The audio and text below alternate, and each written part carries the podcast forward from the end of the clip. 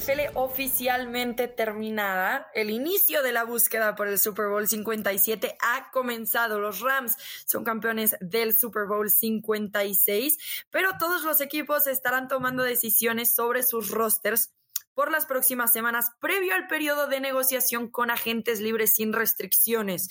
De eso y mucho más vamos a platicar el día de hoy aquí en NFL Live, el podcast en español. Yo soy Rebeca Landa. Como cada semana me acompañan mis queridos compañeros Pablo Iruega y el Tapanaba. Pablo, ¿cómo estás? Muy bien, Rebe, un saludo también al Tapa, a nuestros amigos de NFL Live, el podcast en español.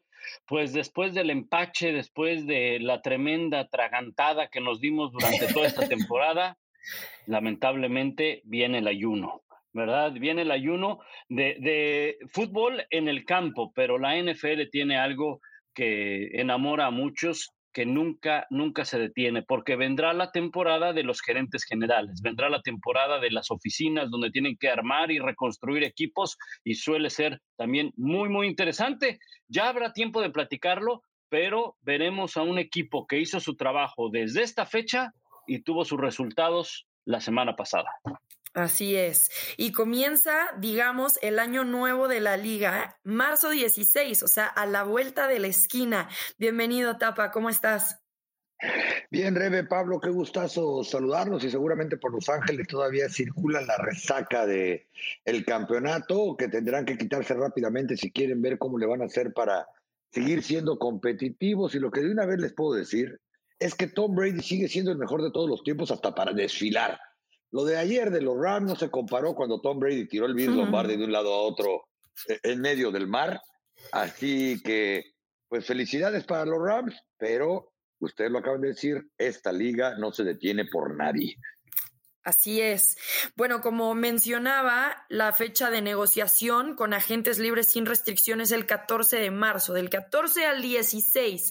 Y eso significa que algunos equipos estarán cortando a jugadores para ponerse por debajo del tope salarial para el comienzo del nuevo año de la liga.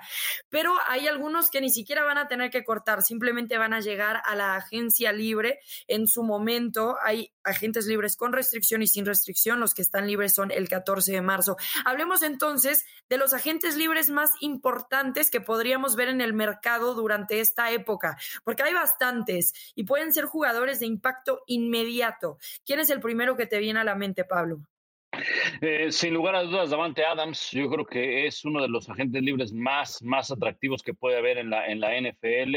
Es eh, sin duda pues el mejor receptor, el más dominante que puede haber en la, en la NFL eh, es el que me llama más la, atención y va a ser muy interesante, creo yo, eh, la repercusión que tenga eh, Davante Adams en el futuro de Aaron Rodgers en el equipo, ¿no? Se habla de que Aaron Rodgers pudiera salir, sí, pero pudiera también quedarse en caso de que, de que Davante Adams eh, se mantenga con el equipo, ¿no? Ese es uno de los más, más atractivos, junto con también probablemente otro de ellos que es el propio Mike Williams, el receptor abierto eh, de, eh, de los Chargers, Chris Godwin, hay buenos receptores abiertos que son agentes libres, ¿no? Sí, el mercado de los receptores va a estar muy, muy abierto. Y hablando de Davante Adams, Tapa, ¿qué tan probable, por ejemplo, es que le den una etiqueta? De jugador franquicia estaría valuada como en 20 millones de dólares. Me parece que eso como que con el tope salarial de Green Bay se pondría difícil para ellos poder mantener a Davante Adams sabiendo también que Aaron Rodgers pues quiere fuera.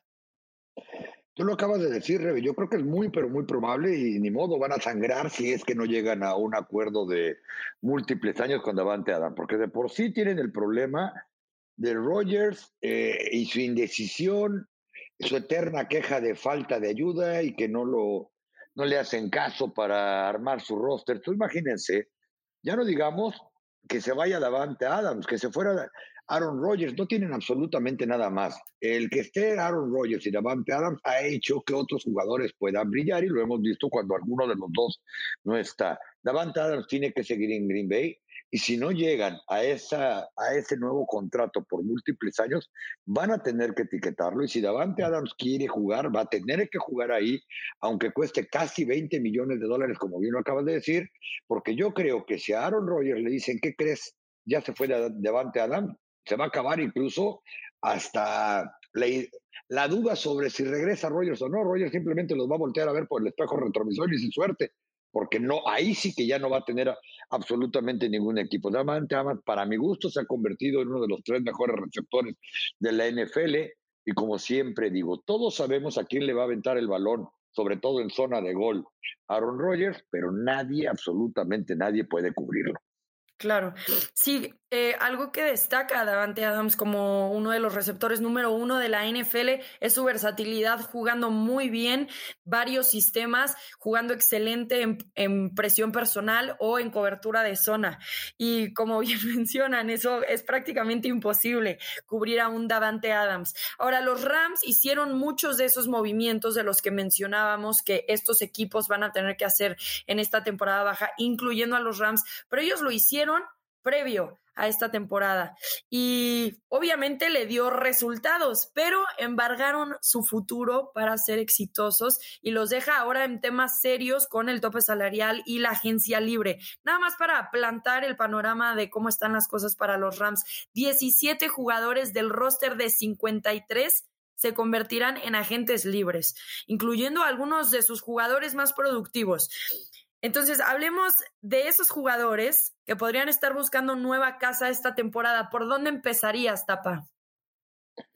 Eh, probablemente tienes que empezar por la línea ofensiva, porque el que se retire, corten o reestructuren el contrato de Andre Whitworth, por ejemplo, un veterano ya de 40 años que no es eh, regular o típico que alguien de esa edad pueda estar jugando la posición más importante que hay en la línea, que es la de tackle izquierdo, les podrían liberar hasta 14 millones de dólares en el tope salarial. Pero además, quizá jugadores con menos nombre, pero igual o más productivos de él, también se convierten en agentes libres. Por ejemplo, el guardia Austin Corbett, que abrió los 17 partidos de temporada regular como guardia derecho, también es agente libre sin restricciones. El centro Brian Allen, que fue el titular durante 10 juegos e incluso quedó como alternante para el Pro Bowl, obviamente no fue ni siquiera como suplente porque iba a jugar el Super Bowl, pero fue el titular durante 16 partidos. Ahí estamos hablando de las tres quintas partes de la línea ofensiva. Volteen a ver a la liga y cuando por lo menos dos quintas partes no están, cambian o se lesionan, créanme que no la va a pasar bien el coreback y mucho menos cuando se trata de un coreback que generalmente se planta para pasar. Yo creo que tienen que empezar a, revisar por ahí y por otro lado, pues es muy probable que se van a tener que olvidar de los dos jugadores que rentaron, ¿no? O del Beckham Jr., eh, que además pues sufre operación de rodilla o lo van a operar en cualquier momento. Quién sabe cómo vaya a quedar porque regresan eh, su receptor Robert Wood, joven, cuesta menos caro muy probablemente de lo que va a pedir OBJ. Y para Von Miller no estoy muy seguro que haya billetes, a menos de que su amigo y quien dice que ojalá esté de regreso, Aaron Donald, quiera reestructurar en serio su contrato. Ojo, para que mucha gente la que no está yendo no se haga bolas, el reestructurar contratos no son castigos, ni quitarle dinero ni nada, es simplemente repartírselo de manera diferente. ese es un muy buen punto, muy buen punto porque muchos de los ejemplos que se ponían era el caso de Brady, que decía, él sacrificaba su sueldo para tener oportunidad de contratar jugadores. De acuerdo, él lo que hacía era decir, bueno, no me pagues 10 este año, págame 8. Los dos restantes me los pagarás después. No quiere decir que no va a dejar de ganar, no. El tipo, no hay un jugador en la NFL que diga, no, bueno, está bien, págame menos, ¿no? O sea, si mi contrato decía 20, no hay bronca, yo págame 15 y los otros 5, no, no, pues esos, este, esos ya ni modo, ya se perdieron, por todo por el bien del equipo. No, niguas, no, nones, nones, nones, nones. Los jugadores de la NFL no dejan escapar un solo centavo, un solo centavo, por mucho que sea Brady que la esposa sea multimillonaria, porque ese es otro ejemplo que pone, ¿no? Decían, es que la esposa no tiene nada que ver, nada que ver. Los jugadores cuando aceptan una reestructuración de contratos, pues tienen, perfecto, está bien, este año no me vas a pagar los 10, sí me los vas a terminar de pagar, pero en un par de años más, ¿no? Con tal de que podamos tener jugadores, adelante. El caso de Von Miller que dice el Tapa es bien importante porque su salario base fue de 19 millones de dólares. el impacto que va a tener en el tope salarial es fuerte. Y obviamente también está el de Odell Beckham Jr., jugadores que son agentes libres, jugadores que difícilmente se van a, quedar en el equipo. Aaron Donald lo ponía el tapa como ejemplo, nada más para que nos demos una idea. Aaron Donald impacta en el tope salarial 26 casi 27 millones de dólares. Estamos hablando de que el 13% del tope salarial que tienen los Rams están destinado, está destinado para este jugador. Y no solo él. Hay otro jugador, Jalen Ramsey, que impacta 23 millones. Y hay otro que se llama Matthew Stafford que impacta 23 millones. Y Leonard Floyd 20 millones. O sea, estás hablando de que entre eh, tres jugadores casi se llevan el 25%, una cuarta parte del tope salarial. Entonces, fue la apuesta que hicieron los Rams, por eso pusieron todas las fichas, les salió, les funcionó.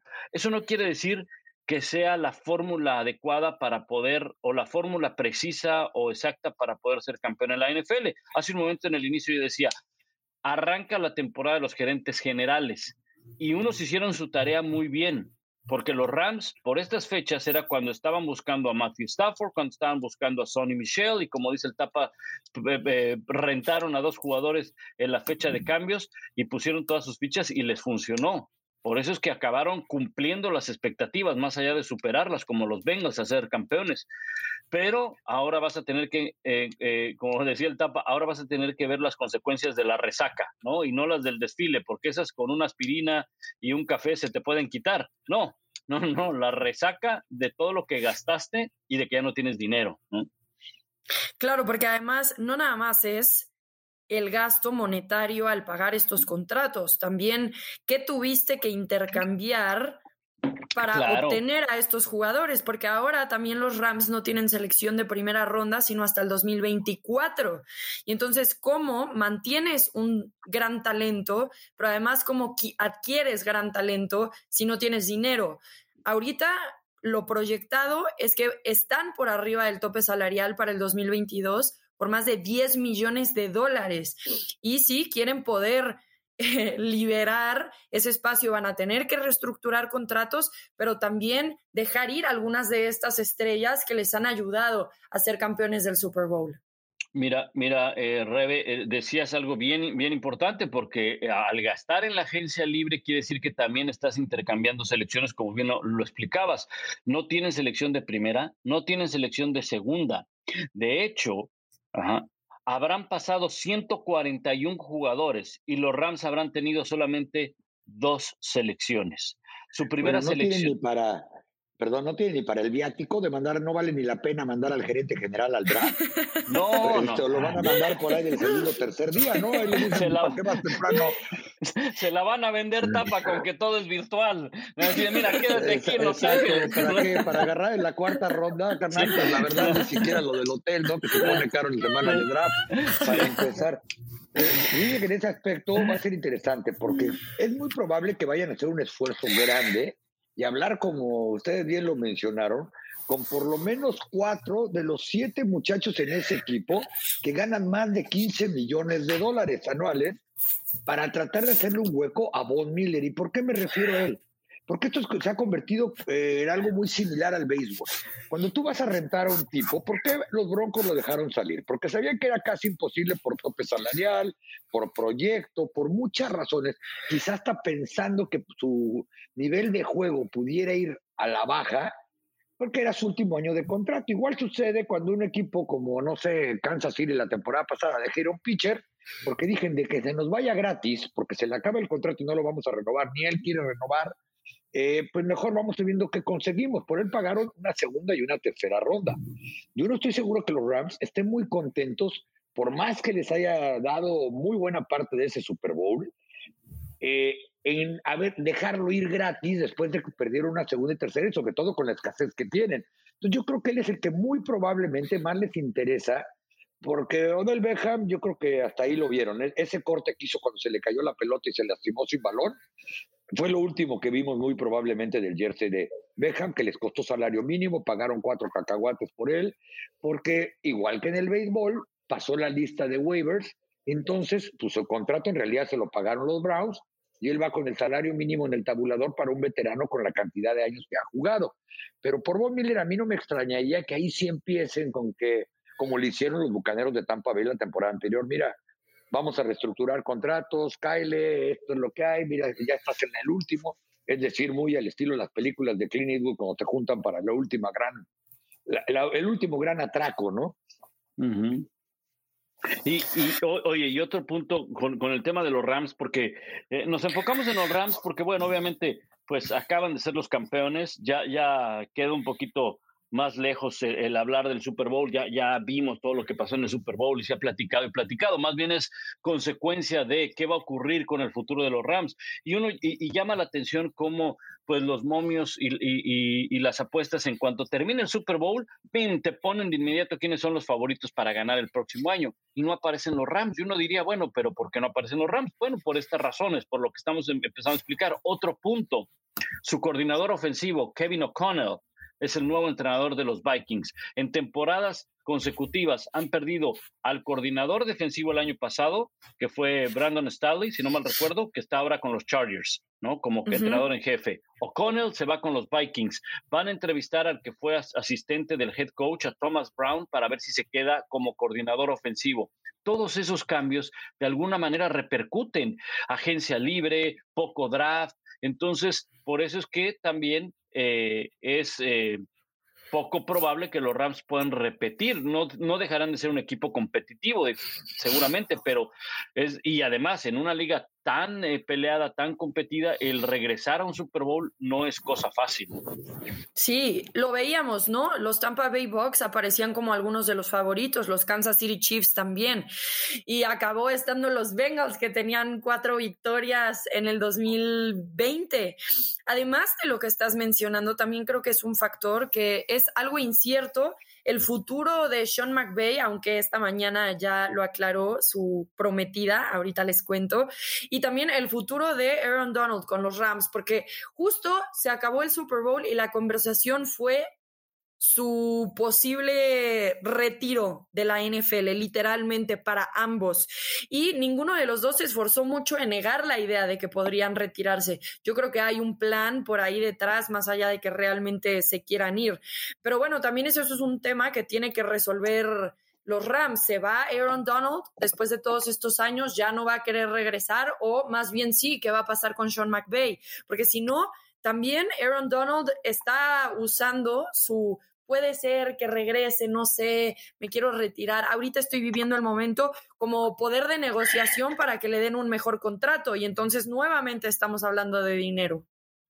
Bueno, en el caso de Aaron Donald yo creo que es poco probable. Bueno, yo tengo la teoría, y es mi opinión personal, de que en pleno festejo no, no faltó el, el que no acababa él de quitarse el casco, el, el tipo fuera de lugar que fue y le preguntó, oye, ¿qué opinas para el próximo año? No sé, déjame vivir este momento, peleé por él desde que era niño y ya después veré, no sé qué va a pasar en el futuro. Ahorita estoy muy contentote porque acabo de ganar el Super Bowl y entonces a partir de ahí viene toda la ola y las teorías del complot y demás. Y más o menos similar es lo que pienso de, de Sean McVay y de McVay, siendo un poquito más este, maquiavélico, pues viendo esa lista de agentes libres, que también lo estoy usando un poco más para ver cómo, cómo le rearman el equipo, porque es un tipo que ha ido a playoffs en cuatro de cinco temporadas, al Super Bowl dos veces en tres años o cuatro años. Entonces, yo les puedo garantizar que ambos van a estar ahí la próxima temporada, pero para Donald es muy difícil querer un nuevo contrato, porque se acordarán el drama de hace tres temporadas, cuando le firmaron el actual. Como dice Pablo, es un tipo que gana todo el oro del mundo, que representa casi 27 millones de dólares en el tope salarial, es el mejor jugador que hay en la liga, casi de manera unánime en cualquier posición. Eh, los Rams lo tienen asegurado, pero yo creo que se salió más bien de contexto y reitero, y es mi opinión, prácticamente es, es casi un hecho que los dos van a estar ahí cuando llegue el kickoff. Sí, bueno, pero eh, ¿cómo decirlo? Lo de Aaron Donald, ¿qué pasaría entonces, Tapa, si por ejemplo Aaron Donald exige más dinero del que realmente le pueden dar? Entonces estaríamos viendo un drama entre los Rams y Aaron Donald, porque también sucede mucho eso, hey, fui el jugador que prácticamente te selló el Super Bowl. Estoy cansado, este equipo se va a quedar sin jugadores, eh, ya soy campeón de Super Bowl, no hay mejor momento que irme más que ahorita. Y pues esto es lo que valgo. y si no me lo pagas, pues entonces, ¿qué podría suceder en esas instancias? Tal vez ni siquiera acaba retirándose. Bueno, tendría que retirarse o los Rams tendrían que pensar la opción en deshacerse de todo ese dinero que tienen el tope salarial, porque es muy probable que con los 26, 27 millones de dólares que valen el tope salarial puedan conseguir a tres Pro Bowlers. Eh, obviamente no al mejor jugador de la liga, que es el que tienen en este, en, e, en este momento, pero las opciones de él como persona, como sucedía la temporada pasada con Aaron Rodgers, exactamente igual, al estar bajo contrato es o se retira o se pone en huelga con la esperanza de que el equipo lo cambie o simplemente no juega la temporada por estar en una huelga, en una huelga personal, ¿no? Eh, tristemente hemos visto que es más común cada vez que los jugadores hacen su berrinche quieren, pero reitero, ¿eh? con el tabulador y lo que sabe que él gana, es muy poco probable que otro equipo le vaya a ofrecer más dinero. Lo peor que puede pasar es que alguien herede su contrato, pero que le ofrezcan más dinero, eh, es difícil precisamente por el tope salarial. Sí, él, él está, él está en esta opción de, de, poder salir, firmó por cuatro años, tiene todavía tres años en caso de que decida quedarse con el equipo. El tema es que si él se va eh, a los Rams para el 2022, tendrán un impacto en el tope salarial de 21 millones de dólares, 21 y medio, si no está. Entonces, eh, eh, eh, no, ayuda tanto que se vaya tampoco. No ayuda tanto, es decir, se va a ir, vas a dejar que se vaya, pero tú vas a absorber 21 millones de dólares en el tope salarial para un jugador que no va a estar en el roster. Si se queda son 26, 26 millones, ¿no? Que ya la diferencia de 5 millones, la verdad, no, no es mucha pero siempre vas a querer tenerlo. Entonces va a ser interesante también esta situación de, de, Aaron Donald, probablemente para después, bueno, si venga una situación en la que él pueda salir, porque ese dinero muerto que le llaman, que te impacta en el tope salarial, baja brutalmente para el 2023 a menos de 10 millones de dólares.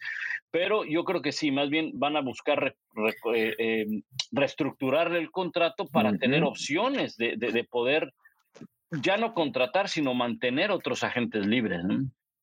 Bueno, hoy no podrían ir ni a la taquería, ¿no? O sea, no tienen ni para firmar a, los dos que tienen el draft, no, tienen para firmar.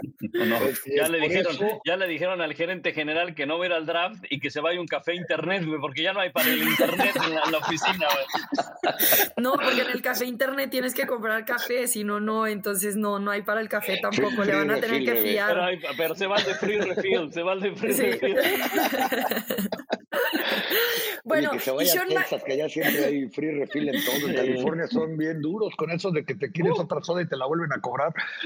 Muchacho. Parece, parece increíble también que se haya hablado del retiro de Sean McVay con tan solo 36 años de edad. Y obviamente hay algo ahí detrás, pero Sean McVay también comentó que sabe que está enamorado del fútbol americano, pero que hay otras cosas que también está dispuesto a hacer, que más bien quiere hacer.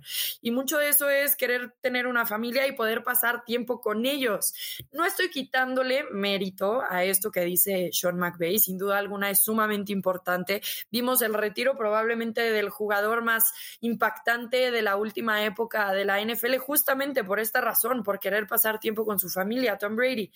Pero lo que también es cierto es que Sean McVay está en línea para una extensión esta temporada baja.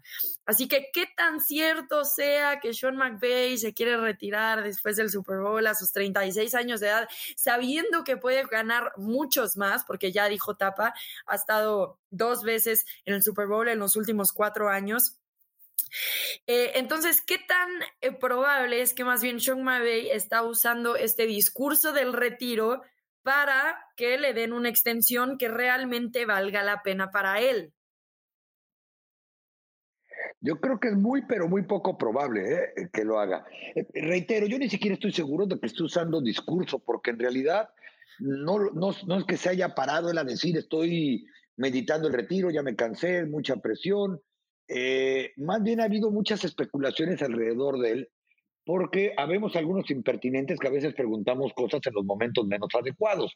Es decir, cuando está celebrando, cuando tú imagínate la presión, Rebe, Pablo, que tenía Sean McVeigh de lograr ese campeonato, después del equipo que tenía, después de saber que estaba empeñado el futuro del equipo, como bien mencionaste, embargado, eh, después de que sinceramente llegaron a mitad del último cuarto eh, abajo en el marcador, frente a un equipo que no tenía absolutamente ninguna posibilidad, de acuerdo a los apostadores, cuando comenzó la pretemporada de ya no digamos ser campeón, de ganar el Super Bowl con un equipo plagado de jóvenes. Yo creo que en ese momento es cuando aflojas el cuerpo y dices, ¿sabes qué? Déjame pensar qué voy a hacer de mi vida, déjame respirar, disfrutar un poco. Ahora, por otro lado, eh, meditando la teoría del complot, pues sí se puede pensar, sobre todo porque está en opción de tener una extensión. Por otro lado, también hay que ver el, de dónde viene su familia. Él tiene familia de, ejecutivos, directivos. Yo creo que él mismo podría pensar, es bien difícil volver a repetir. La presión es dura. ¿Qué tal si ahora en vez de head coach, pues por ahí eh, busca un puesto de gerente general? Se supone que él fue uno de los orquestadores del canje de Matthew Stafford, que fue uno de los orquestadores de vamos armando el equipo de esta manera y lo escuchó la organización. Eh, obviamente el desgaste de un gerente general es mucho, pero diferente al de un entrenador porque no tiene que estar viajando.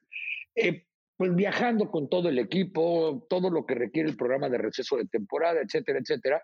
Y quizá por ahí también uno pudiera pensar que lo que quiere es irse a una oficina ya precisamente a los 36 años de edad, sabiendo que ahorita está en el tope y que o se vende ahorita o mejor calla para siempre. Sí, yo, yo, a, mí se me, se, me, hace un poco complicado el que, el, que se retire, ¿no? Yo creo que es cierto, en una corta carrera ya llegó a dos Super Bowls, pero apenas acaba de disfrutar, está disfrutando el, el, el, que ganó, ¿verdad? Y a este nivel es difícil decirle a personas que ganan, que, que, que, que, se vayan o que se cansen de ganar, ¿no? Siempre quieren más en el tema de, de victorias, en el tema de, ponerse nuevos retos. Eh, pero como dice Tapa, él, tiene una influencia o, sus antecedentes son más de gerenciales.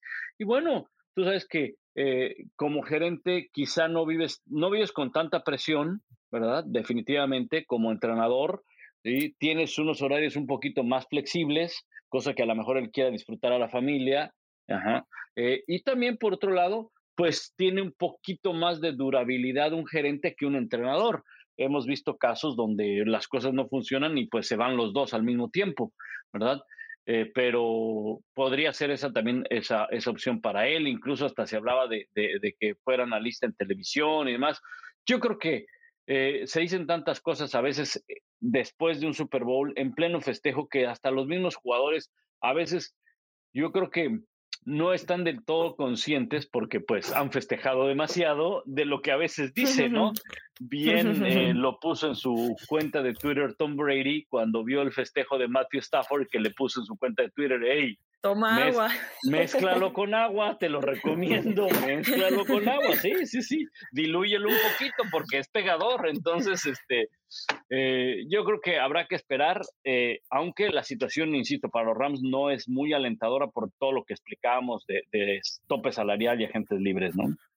Sí, aunque también es cierto que empezaron con run it back, run it back, o sea, vamos por la revancha, vamos por otro Super Bowl. También hasta en esos casos hay que considerar que han estado tomando de más y no creerles que porque dijeron eso van a volver. A quien sí le podemos creer es a la prometida de Sean McVay, que esta mañana publicó oficialmente una foto confirmando que Sean McVay estará de regreso para la temporada 2022. Así que esos rumores oficialmente los podemos poner en descanso y los los Rams se tienen que enfocar en qué estarán haciendo durante los próximos seis meses para prepararse y no ser, eh, más bien ser todavía un equipo que puede competir aún con el reto. Eso también son buenas noticias porque Donald dijo que mientras que Sean McVay estuviera en Los Ángeles, le gustaría continuar siendo una parte de la organización y ayudar a construir un legado.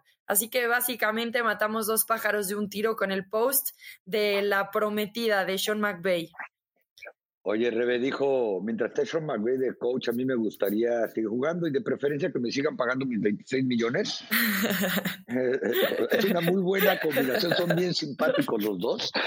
Y este, agarrando un fiestón de Super Bowl que bien merecido, va a terminar por ahí del próximo domingo, si es que termina, ¿no? Eh, sí. Eh, eh, es un hecho que hay momentos para todo, ¿no? Y sinceramente no los culpo ni tantito de que, reitero, al momento de la celebración, del festejo, ustedes imagínense, si es que lo podemos hacer, ¿qué se sentirá ganar un Super Bowl? Pero si eso le metemos que cuando comenzó la temporada pasada, así como estaba 125 a 1 de que los Bengals iban al Super Bowl, recuerden, en cualquier power ranking, los Rams bajaban del quinto lugar. Así nos fuimos hasta media temporada cuando cayeron en, que fueron cuatro partidos consecutivos. Y entonces prendieron las alarmas ahí, aguanten, tenemos que buscar a alguien más que venga a reforzarnos, porque si no, ¿cómo le vamos a hacer después? ¿no? Y la cosa se va a poner fea para todos, del gerente general para abajo, va a venir el dueño a decir en qué quedamos. Así que la verdad, enhorabuena para los jugadores, el, el cuerpo técnico, el staff, como le quieran llamar porque seguramente aflojaron el cuerpo cuando vieron que Aaron Donald capturó a Joe Burrow en esa última serie porque estaban a nada de intentar un gol de campo para eh, empatar el partido y ustedes saben que ya en tiempo extra lo vivimos durante la postemporada, cualquier cosa puede suceder. Bueno, y yo no sé si vieron esta imagen, pero un segundo en la NFL hace toda la diferencia. En esa jugada donde Aaron Donald acaba capturando a Joe Burrow, Jalen Ramsey estaba tirado en el pasto, se había caído y entonces Jamar Chase estaba completamente solo para recibir el pase y ganar con touchdown. Lo increíble que hubiera sido ese momento. No creo que nada más los Rams hayan relajado el cuerpo. Yo no, evidentemente no le voy a los Rams, pero sí me preocupaba como ya invirtieron todo este dinero, todo este capital, su futuro en este equipo y que no ganen, me parecería sumamente doloroso. Acabó resultando que gracias a justamente Aaron Donald se acaba sellando ese Super Bowl para ellos, pero ya viendo las imágenes de esa jugada, pudo haber sido trágico el final para los Rams. Sí, eh, eh, correcto, correcto. Muchos este, decían, es que no lo vio, ¿no? No, pues es que cómo lo va a ver si tiene al 99 encima. y después, y después de, de, de, ver las fotos en el desfile donde Aaron Donald se quita la playera, ahorita, yo, ahorita, yo, creo que ahorita yo creo que Joe Borro dice, gracias a Dios esto terminó, gracias a Dios terminó y qué bueno que ese tipo estaba equipado, mano. Y solo salí y, y, terminó y eso que solo salí con un esguince de rodilla y no algo más roto. No, y no voy a necesitar operación, gracias a quien él le dé las gracias normalmente. Eh, la verdad es que ahí es donde te das cuenta de que hay niveles, como en todo en esta vida, ¿no? Digo, el terreno del hubiera o la suposición no existe porque el campeón hoy son los Rams, pero también uno piensa, bueno, ¿qué hubiera pasado si es Pat Mahomes el coreback, Tom Brady, Aaron Rodgers? Es decir, que ellos, a pesar de que tienen a alguien colgado de la hombrera, pues probablemente de un muñecazo sacan el balón o, o están volteando para arriba. Claro, a ninguno de ellos en el Super Bowl jamás lo han capturado siete veces y le han pegado otra veintena de ocasiones, ese 99 del que ustedes hablaban, del que si lo hubiéramos visto siempre era, probablemente Borro está pensando, yo no me hubiera ni presentado al partido. Este, no, era, no era necesario que me castigaran de esa manera. Pero eh, es cierto, ¿no? Eso hace la diferencia entre un coreback o varios corebacks que ya tienen pie y medio dentro del Salón de la Fama a uno que apenas está construyendo su carrera al primer coreback en la historia que después de ser campeón nacional colegial, primera selección global, en su segundo año llega al Super Bowl. Sí, 70 capturas de coreback sufrió Joe Burrow esta temporada, la segunda mayor cantidad en la historia de la NFL. Es una locura. Y bueno, ya que estamos hablando de los, de los Bengals, una de las noticias de esta semana que obviamente pasó por debajo del puente porque estábamos hablando demasiado de los Rams y su festejo, es que los Bengals han firmado a Zach Taylor, su entrenador en jefe, a una extensión de contrato hasta el 2026. Su primer contrato se lo dieron en el 2019. En algún momento estuvo en el asiento caliente con estos resultados que estaban presentando los Bengals, pero evidentemente después de la gran actuación que tuvo toda esta temporada y que llegaron hasta el Super Bowl, a pesar de haberlo perdido, eh, bueno, evidentemente los Bengals consideraron que Zach Taylor se merecía esa extensión. Los detalles del contrato no se han dado, pero entonces se da un poquito de seguimiento a lo que vienen haciendo los Bengals, evidentemente con mucho talento joven y potencial a desarrollarse. Sí, e, e, este es un equipo que, que eh, se adelanta quizá en su visita al Super Bowl, ¿no? Nadie se lo, se lo iba a imaginar, pero ahora el futuro es, es, es bien alentador, bien prometedor, eh, por el talento que tienen. Obviamente sabemos dónde está la debilidad, ¿no? Lo decía Rebe, 70 capturas, y ahí es donde tendrán que enfocarse en el draft, en la agencia libre, ver qué es lo que tienen que hacer eh, pero no hay duda que es un equipo que va a estar en la pelea, va a ser considerado una vez más, eh, tiene grandes posibilidades de, llevarse una vez más la división a la espera de ver cómo se eh, arma el equipo, sobre todo de Cleveland en la posición de coreback, si mantienen a, a este chico Baker Mayfield. Pero está interesante, la verdad es que la conferencia americana está bien interesante, sobre todo por el talento joven en la posición de coreback que hay. Sí, en el caso de Zach Taylor, obviamente es un premio a lo que logró. Eh, es un entrenador que ya le van a exigir, al que ya le van a exigir más. O sea, ustedes lo comentaban, en las dos temporadas anteriores, 2019 y 2020, los Rams habían ganado seis partidos combinados. Eh, es un equipo que tiene la base. Zach Taylor debe, y sus jugadores deben estar felices. Dicen que para qué componer lo que no está descompuesto. Eh, los jugadores clave, jóvenes y los no tanto, están firmados prácticamente todos eh, a largo plazo. Joe Burrow tiene contrato todavía de novato en el tabulador de novato y ni siquiera puede pedir una extensión de contrato hasta que termine la próxima temporada. Jamar Chase, T. Higgins, Joe Mixon, Trey Hendrickson, quien es el único jugador que gana más de 15 millones o más en el equipo, está firmado hasta el 2024 y fue importantísimo durante playoff y toda la temporada para que pudieran llegar hasta el Super Bowl. El ala defensiva Sam Hubert, DJ Reader, Logan Wilson tiene dos años por lo menos más de contrato.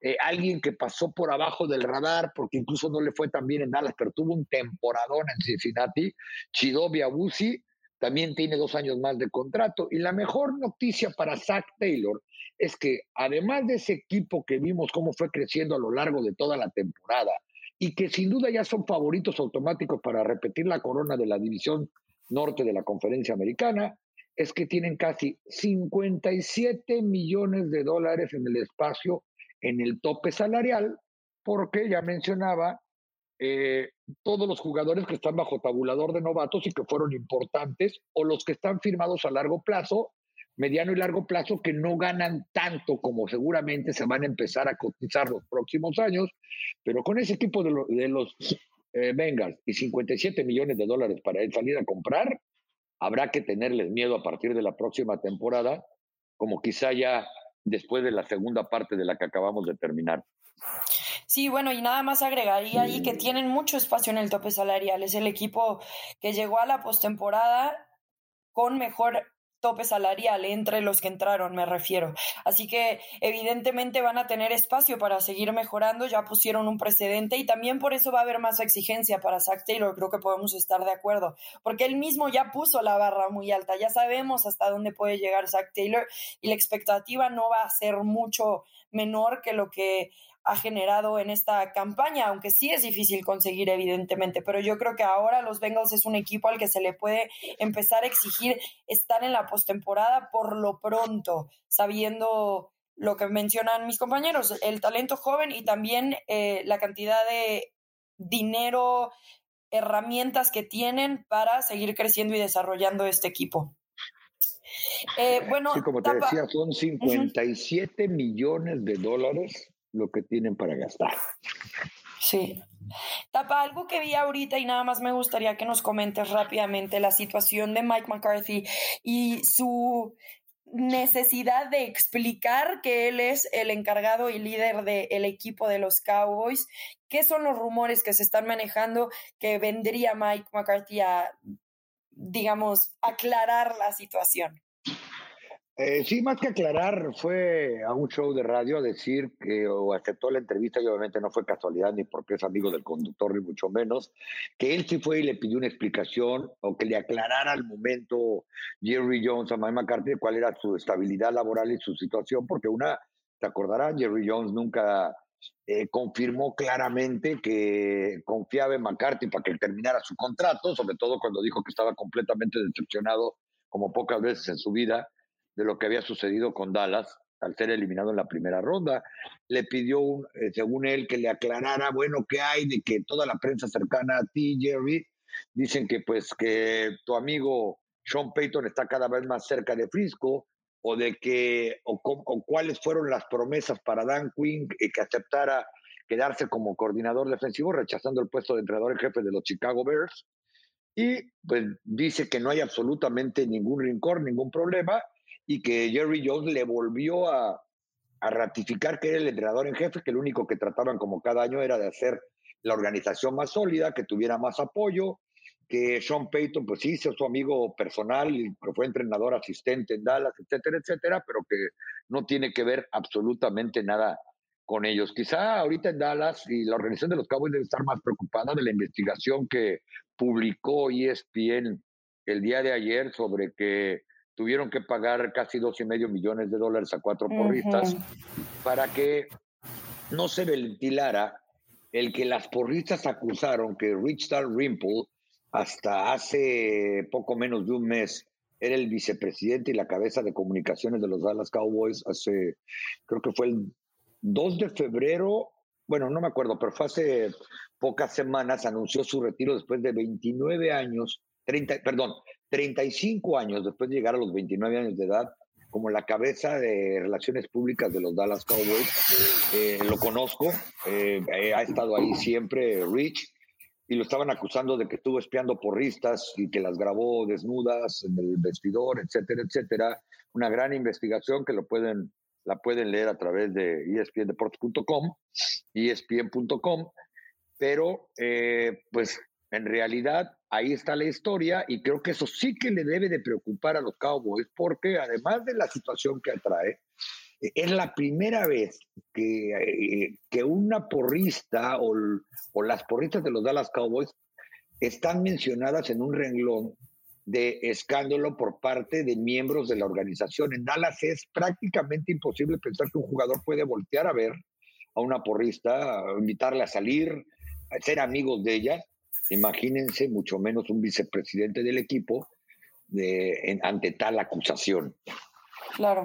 La NFL va a tener mucho que hacer en esta temporada baja. Entre los temas a tratar, sin duda alguna, va a ser este, la investigación de Brian Flores, no nada más eh, hacia la Rooney Rule y tal vez hacer ajustes ahí, sino también hacia las acusaciones de que su propio el propio dueño de los delfines le ofreció dinero para perder partidos. Van a tocar el tema también de, de Sean Watson. Va a haber muchos temas que hemos dejado a un lado, digamos, en la repisa y la NFL lo ha hecho y que ahora va a ser momento de empezar a descubrirlos otra vez. La investigación con Washington, va a entrar un investigador externo, es decir, va a haber algunos temas legales importantes que tratar, incluyendo este que ahora mencionas, Tapa. Eh, es momento de despedirnos. ¿Alguna notita extra que queramos agregar antes de cerrar? No, nada más mencionar que eh, vendrá, como tú bien dices, todo este tema y vendrá, eh, obviamente, el NFL Combine, vendrá el tiempo para que a final de febrero, para que los equipos designen a los jugadores franquicia no están obligados los equipos a designar a un jugador franquicia, es eh, simplemente quien quiera designarlo. Y ya iremos también entrando en detalle para que la gente, eh, para aquellos que, que no, no tienen el conocimiento de qué es un jugador franquicia, qué es un jugador en transición, cuando venga la agencia libre, bueno, pues ya se los explicaremos a, a, grandes rasgos porque empieza todo este tema, ¿verdad? De, de los jugadores franquicia, de la agencia libre, eh, del periodo de firma de agencia libre y pues vale la pena recordar todos estos eh, conceptos y definiciones que tiene la NFL con respecto a lo que vamos a empezar a vivir en estos meses. Así es, y nosotros los acompañaremos en todo ese proceso. ¿Tapa? No, como siempre, un gusto saludarlo. La verdad es que la NFL pues va, va a pasar del juego a la oficina dirían por ahí, es otra de las partes más emocionantes, desde que la liga tiene su propio canal de televisión, todo se magnifica, los aficionados al fútbol americano por momentos lo agradecemos, y comenzar a contar que faltan exactamente poco menos de 52 semanas para el siguiente Super Bowl. Correcto. Falta mucho etapa todavía. Falta mucho. Y faltan por ahí de doscientos y tantos días para que ahora comience la nueva temporada del 2022. Nosotros seguimos poniendo la marquita en nuestro calendario. Muchísimas gracias, Pablo. Muchísimas gracias, Tapa. Muchísimas gracias a cada uno de ustedes por acompañarnos en NFL Live, el podcast en español. Nosotros los acompañamos también en la temporada baja de la NFL. Yo soy Rebeca Landa y nos escuchamos hasta la próxima.